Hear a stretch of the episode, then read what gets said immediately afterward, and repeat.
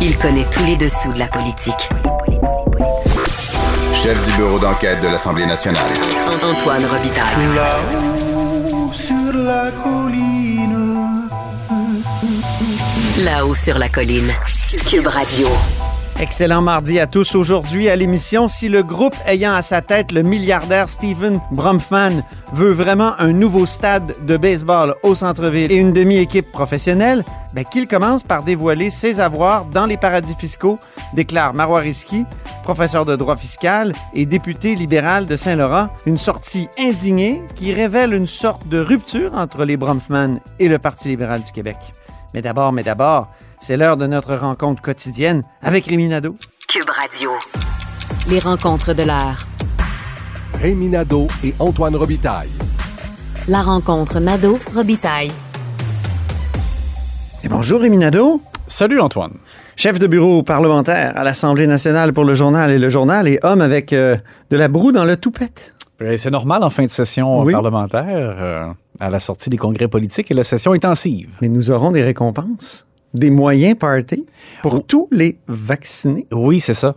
Tu vois, quand je t'ai écrit la note, j'allais dire des moyens party pour tout le monde. Puis là, j'ai dû me corriger. Alors, pour Ouais. tous les vaccinés, c'est important Oui. de le dire. Alors, euh, on peut dire que c'est une surprise parce que on s'attendait d'abord à une annonce le 6 décembre, c'était hier, et finalement, euh, bon, on nous a dit du côté du gouvernement qu'ils avaient besoin de quelques jours encore, que Dr Arruda n'avait pas encore remis sa recommandation officiellement. Et là, ce matin, alors qu'on ne l'attendait pas, euh, il y a eu donc euh, annonce à 13 heures, les rassemblements des fêtes privées, donc dans les maisons, euh, il pourrait y avoir 20 personnes, 20 convives, euh, mais tous vaccinés. Dr Arruda a bien précisé, si quelqu'un dans la famille n'est pas vacciné, qu'est-ce qu'on fait? Il a dit, je vous recommande que cette personne-là ne soit pas au rassemblement pour sa propre santé parce que c'est cette personne-là qui risque de faire la maladie et de se retrouver aux soins intensifs. Alors voilà. Et est-ce que là, les, les gens se posent des questions? Est-ce que ça, il y a d'autres allégements avec ça? Non. Alors, fiez-vous à ce qui existe déjà comme consigne dans les rassemblements des maisons là, à 10, mais là, c'est à 20. Mais pour le reste, en théorie, puis je sais que les gens ne le font pas vraiment, mais il faut mettre le masque quand on se déplace dans la maison et enlever le masque quand on est assis ou qu'on mange, qu'on consomme quelque chose. Mais, honnêtement, je, je pense qu'il n'y a, pas grand monde qui- dans les maisons. Une fois qu'on est dans la maison et qu'on est entre nous et qu'on sait qu'on est vacciné, je pense Ah que les gens ne mettent pas vraiment le masque. Mais en tout cas, je, vous dis les consignes là, du docteur. Arruda. Et, euh, Faire attention de ne pas s'entrebaver dessus. Con- oui, continuer quand même d'être conscient, se laver les mains, garder une certaine distance, etc. Alors, euh, par même temps, écoute, je pense qu'il y a des- bien des gens qui ont hâte de, de se sauter dans les bras aussi, là, parce que c'est pas arrivé depuis euh, maintenant quand Mais même. si on est vacciné, c'est vrai qu'il y a beaucoup moins de risques. Oui, oui, exactement. Alors voilà, euh, c'est quand même la, la bonne nouvelle qui a été annoncée. Alors que Christian Dubé, dans le fond, ce qu'il devait nous dire, ce qu'il a dit aussi euh, par la même occasion, c'est que la troisième dose euh, sera pour les travailleurs de la santé immédiatement, donc c'est quelques 300 000 personnes au Québec, et que pour les 60 à 69 ans, ils vont le faire, mais à compter de janvier. Pourquoi pas maintenant? C'est parce qu'il y a un nombre de vaccinateurs limité.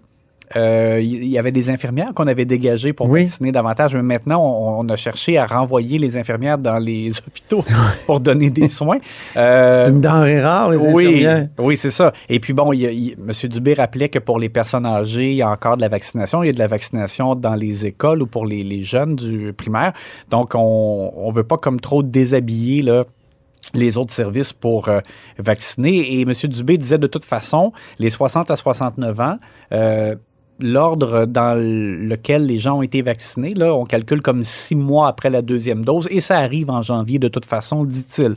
Alors voilà pour euh, les nouvelles qui ont été annoncées dans le cadre de cette conférence de presse à 13 heures. Est-ce que les oppositions ont dit que c'était une sorte de diversion à cause de- des grosses nouvelles qui sortaient aujourd'hui? On va en parler un peu plus tard à l'analyse sportive de la période de questions, mais c'est- ces courriels là, qui, euh, qui, Oui, sont, qui démontrent que le gouvernement aurait dû savoir euh, que, que des hécatombes s'en venaient dans les CH- CHSLD. mais je ne l'ai pas entendu, honnêtement. Non. Euh, je je m'attendais Parce que comme tu dis, on s'attendait à cette annonce-là, puis finalement, on, on se dit, Ça ah non, ça, va- ça tarder, puis là, ça. finalement, ouais. Euh, Ça devait pas être aujourd'hui. Puis là, finalement, c'est aujourd'hui alors que arrive cette, euh, ce- cet élément euh, sur le plan médiatique là, ce matin et les trois partis d'opposition en ont profité pour réclamer encore une enquête publique, mais d'une seule voix. Il y a un point de presse commun, ce qui est plutôt rare. Euh, Dominique Anglade avec Joël Arsenault et Vincent Marissal. Bon, alors là, mettons que tu me poses la question, est-ce que ça tombe bien pour le gouvernement de faire cette annonce-là aujourd'hui et d'occuper différemment le- l'espace public? Je trouve que oui.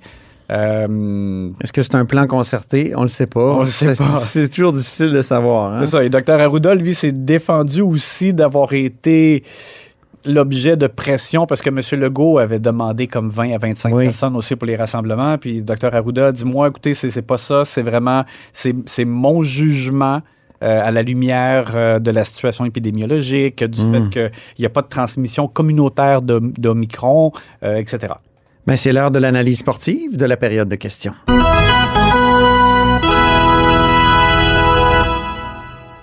Alors, on le disait avant que l'orgue ne nous interrompe, mais il y a eu un tir de barrage sur ces nouvelles informations, là, les courriels qui disent que dès le- la mi-mars, le gouvernement euh, aurait dû être au courant qu'une hécatombe s'en venait dans les CHSLD. Oui, et c'est Radio-Canada donc qui a révélé la teneur de courriels envoyés par une représentante des CHSLD privés.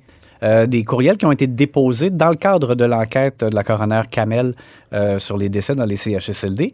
Et effectivement, là, ce qu'on lit, c'est qu'il y a eu des signaux d'alarme d'envoyés par euh, cette dame-là qui a dit à plus d'une reprise euh, manque d'équipement, euh, ce qui s'en vient, euh, c'est justement c'est hécatombe là, carrément dans, dans les CHSLD.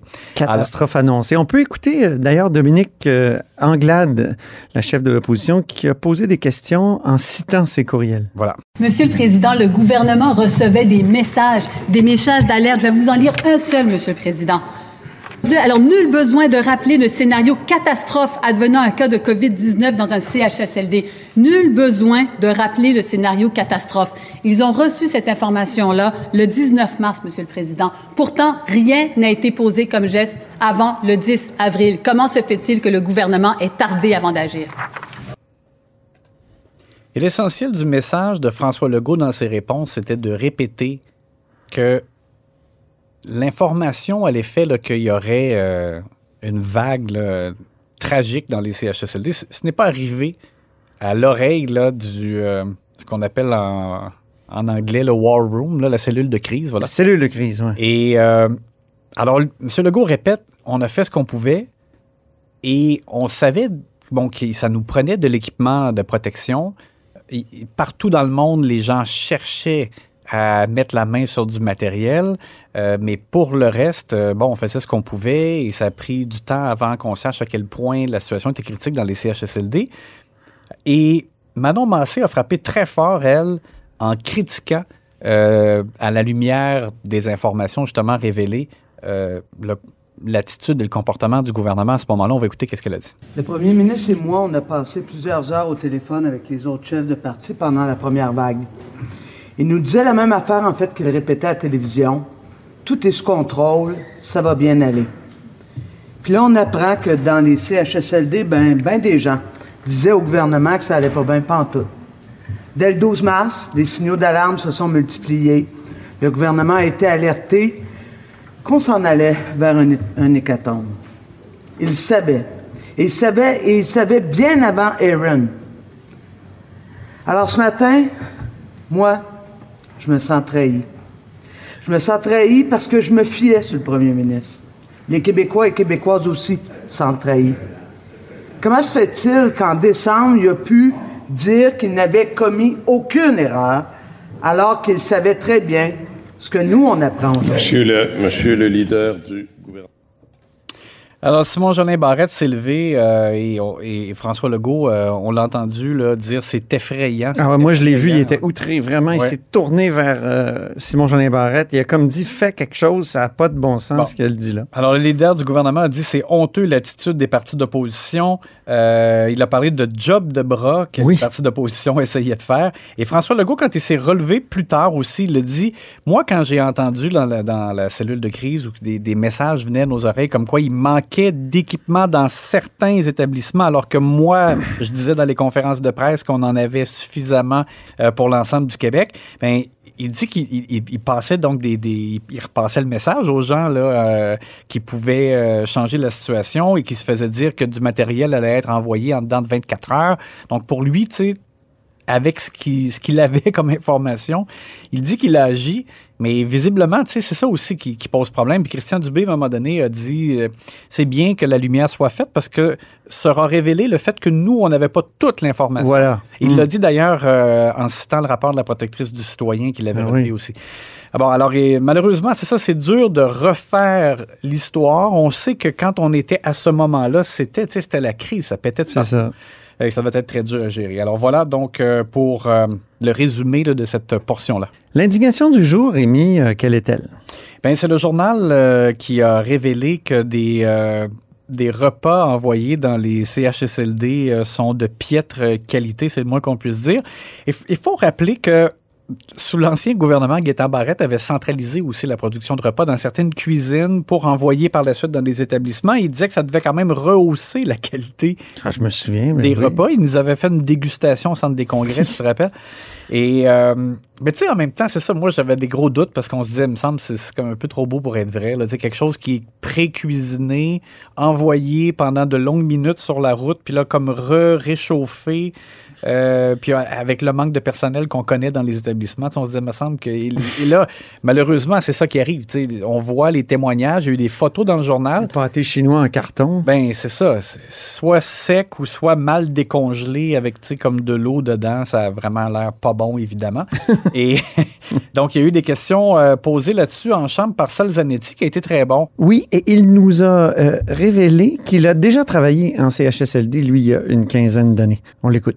Les repas en CHSLD, c'est souvent l'événement le plus important dans une journée. Dans certains CHSLD du Québec, les repas, ce qu'on attend, c'est ça. Des parmentiers secs, cuits il y a quelques jours, du café froid, réchauffé le matin. J'ai profondément honte. Est-ce que le ministre a honte, lui aussi? J'aimerais ça que les repas servis en CHSLD soient servis ici à l'Assemblée nationale. Je peux vous dire que ça changerait assez vite, merci. Les députés accepteraient pas ça. Le gouvernement se demande s'il va financer le futur stade de baseball d'une demi-équipe de la Floride. Est-ce qu'il pourrait commencer d'abord par financer des bons repas pour les aînés des CHSLD de son propre peuple? Christian Dubé, ministre de la Santé, dit qu'il a pris acte de la situation euh, ce matin. Et ce qui est particulier, c'est que Joël Arsenault, par la suite, a présenté une motion et ça a été adopté à l'unanimité. Dans la motion, ça dit que l'Assemblée nationale dénonce la piètre qualité de la nourriture servie aux personnes âgées dans certains CHSLD. Le gouvernement n'a pas contesté ça. Donc, c'est comme, bon, vraiment. Et là, ça dit la motion aussi euh, que l'Assemblée demande une reddition de compte sur l'amélioration euh, quant à la qualité des repas et aux investissements. Donc, il faudra suivre. Là, M. Dubé a dit qu'il reviendrait euh, pour voir qu'est-ce qui s'est passé. Il semblait dire qu'il y avait des moyens supplémentaires maintenant et avec l'ajout de nouveaux préposés aux bénéficiaires pour améliorer la situation. Merci beaucoup, Rémi. On se reparle euh, demain, mercredi. Ça va en être une autre grosse journée. Oui, à demain.